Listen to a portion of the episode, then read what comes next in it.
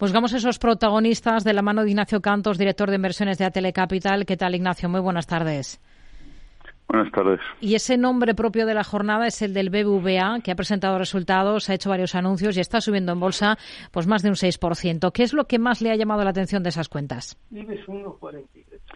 Bueno, yo creo que eh, probablemente lo que lo que más nos nos ha llamado la, atención de los resultados, eh, pues seguramente sea eh, primero, se han quedado algo cortos en margen de, intereses, que bueno, pues probablemente sea algo común en el sector, ya lo vimos con, con Bank Inter, pero sin embargo ha superado claramente claramente en, en comisiones, lo cual yo creo que es una buena es una buena noticia, ¿no? Eh, los gastos de explotación y demás, bueno, pues en, en, línea, con lo cual al final la, la, parte de abajo de la cuenta de resultados no está tan mal, ¿no? Y de ahí las subidas de hoy, ¿no? Por otro lado, eh, menor tasa fiscal del 27 frente a un 30% que esperaba el consenso y un 40% del, de, de, las últimas veces, pues bueno, ha contribuido que el beneficio neto esté por encima, ¿no? Sabemos que está el impuesto y demás. Yo creo que son algunos resultados. El rote que, que está esperando para el próximo año es bueno.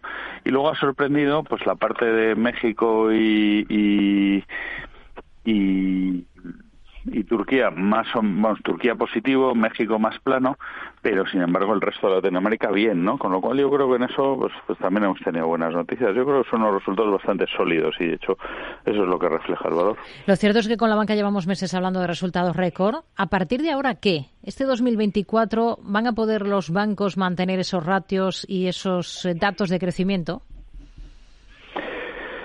Bueno, pues eh, yo creo que, hombre, el margen de intereses va a bajar. Vamos a ver cómo va la línea de comisiones. En el caso de Bank Inter negativo, en la caso de, de en positivo, pues vamos a ver, ¿no? Yo creo que los bancos tienen muchas palancas, han vivido sin margen de intermediación muchos años y, y, ahora, sin embargo, se están apoyando en ello. Pero seguramente, probablemente volveremos a ver lucha en la parte de comisiones y después de una inflación que ahora está ya más controlada, pues una contención en la parte de costes, ¿no? Y, con eso podrían mantenerse cerca de la zona de máximos de resultados.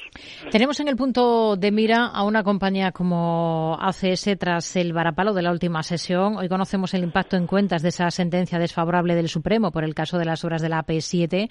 14,5 millones de euros. ¿Es una cantidad asumible para ACS? Bueno, la cantidad obviamente es asumible, ¿no? Sí, el, único problema es que eh, eh, bueno, primero, que la mayor parte del consenso y de los analistas esperaban que cobrara algo, a lo mejor no toda la cantidad, pero sí una parte eh, importante, en torno al 40-50%. Estamos hablando de mil y pico millones que hubiera ayudado a su caja, no tanto a su resultado, pero sí a su caja. Y luego, a partir de ahí, eh, pues eh, vamos a ver eh, ahora que la capacidad de inversión de Avertis, que está en un proceso de inversión, y si no, o, tendría que bajar su rating, o pues que los accionistas de Avertis, eh, ACS, Hotif y eh, la antigua Atlantia pues ampliará en capital para ayudar a ese proceso de inversión, ¿no? Entonces vamos a ver cómo están de dispuestos, etcétera, etcétera, ¿no? Entonces, bueno, es verdad que queda en una situación algo menos firme, aunque todavía tenga algún recurso ante instancias superiores. Hmm. Estamos viendo un comportamiento bastante errático en Robi, hoy está rebotando, registraba un castigo contundente en la última sesión, ¿con qué ojos mira el valor? Bueno, eh, la verdad es que yo creo que Robbie tuvo un año muy complicado, el año 22 y, y una parte eh, importante del, del 23, ¿no? Eh, desde entonces está, está recuperando.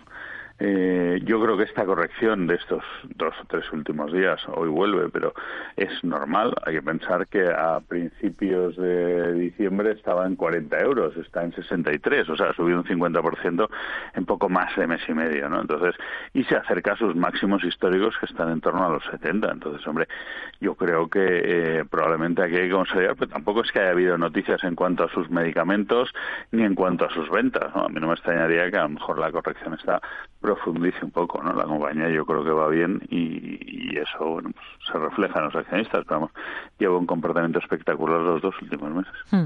Ferrovial se publica que sondea a fondos de pensiones y a fondos soberanos para salvar esa venta de Heathrow, mientras en Estados Unidos eh, este jueves celebra, en concreto en Nueva York, su Capital Market eh, Day previo a esa intención que tiene la compañía española de debutar en la bolsa estadounidense. ¿Qué espera de esta cita? Bueno, pues esta es otra compañía que ha subido desde mediados de, o desde finales de noviembre casi, no un 50%, como hablábamos de Robbie, pero sí ha subido eh, casi un 30%, ¿no? Y, yo creo que, evidentemente, Ferrovial, todos sabemos que barata, barata no está. O sea, los múltiplos de, de ACS perdón, de ACS de Ferrovial son bastante altos, ¿no? Entonces, hoy ha hecho máximos históricos y históricos desde hace muchos años eh, bueno, yo creo que probablemente es difícil que sorprenda al mercado en positivo y no me extrañaría tampoco aquí ver una corrección algo más profunda. Hmm. Una cosa más, Inditex hoy cuenta con la referencia de los resultados publicados por su rival H&M. El gigante textil español eh, se está acercando a esa cota de los 40 euros por título. ¿Confían en el potencial añadido de Inditex?